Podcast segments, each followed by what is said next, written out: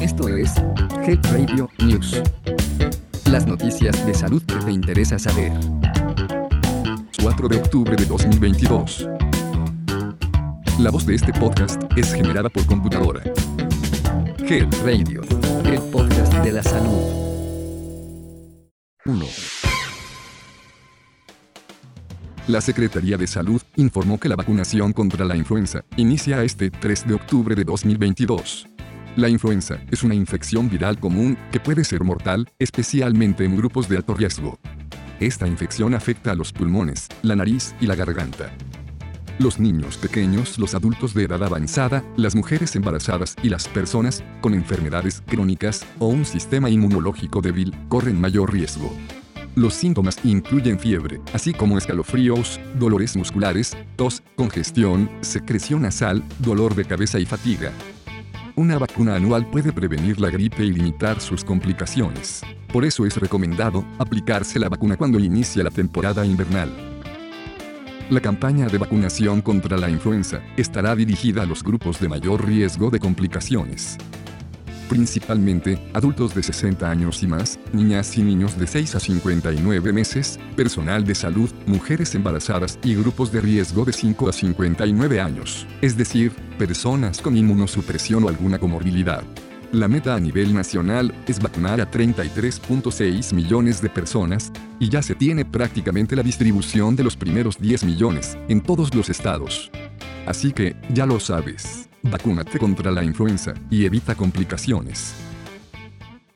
2. La FDA, que es la Agencia de Administración de Alimentos y Medicamentos de Estados Unidos, advirtió que se visualiza una potencial crisis de salud pública por el consumo de gomitas de nicotina, que están siendo consumidas en grandes cantidades por los jóvenes, principalmente en los Estados Unidos. Primero había cigarrillos con sabor, y luego fueron los cigarrillos electrónicos. Hoy en día las gomitas de nicotina han tenido un gran auge entre los jóvenes. Las mismas son discretas y pueden verse como dulces. Cada gomita puede contener hasta un miligramo de nicotina, lo cual puede ser muy tóxico para aquellos que las consumen, especialmente los niños. La exposición a la nicotina durante la adolescencia puede dañar el desarrollo del cerebro, causar problemas de aprendizaje, memoria y atención, y conducir a la adicción a la nicotina. En un estudio reciente, publicado en la revista Pediatrics, investigadores de la Escuela de Medicina, KEC, de la Universidad del Sur de California, encuestaron a más de 3.500 adolescentes sobre los productos de nicotina que usan.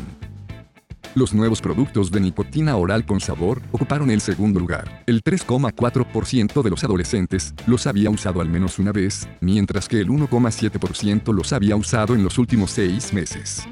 Los cigarrillos electrónicos, también conocidos como vaporizadores, fueron el producto de nicotina más popular. El 9,6% de los adolescentes los usó al menos una vez, y el 5,5% de los adolescentes los usó en los últimos seis meses. Así que por favor evita el consumo de estos productos que pueden ser perjudiciales para la salud. 3.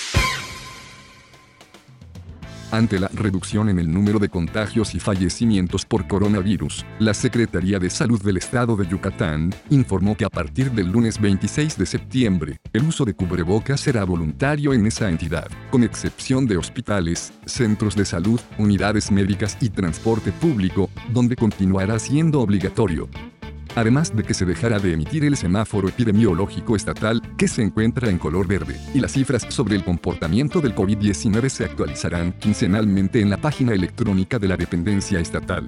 Durante una reunión del comité de expertos, integrado por los mejores especialistas yucatecos en salud pública y privada, y el titular de la Secretaría de Salud de Yucatán, Mauricio Sauri Vivas, se reportó que, actualmente, el Estado presenta datos favorables para dar un paso más a la reactivación total, por lo que se determinó que el uso del cubrebocas sea voluntario, excepto en los lugares antes mencionados, donde continuará siendo obligatorio.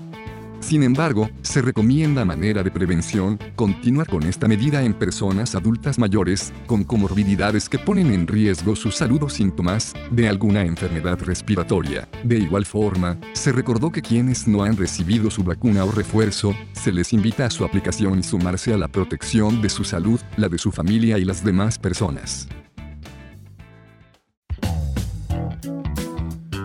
Esto fue Health Radio News. Mantente actualizado de las noticias más relevantes en salud. Escúchalas todos los martes en punto del mediodía. Hasta pronto. Health Radio. El podcast de la salud.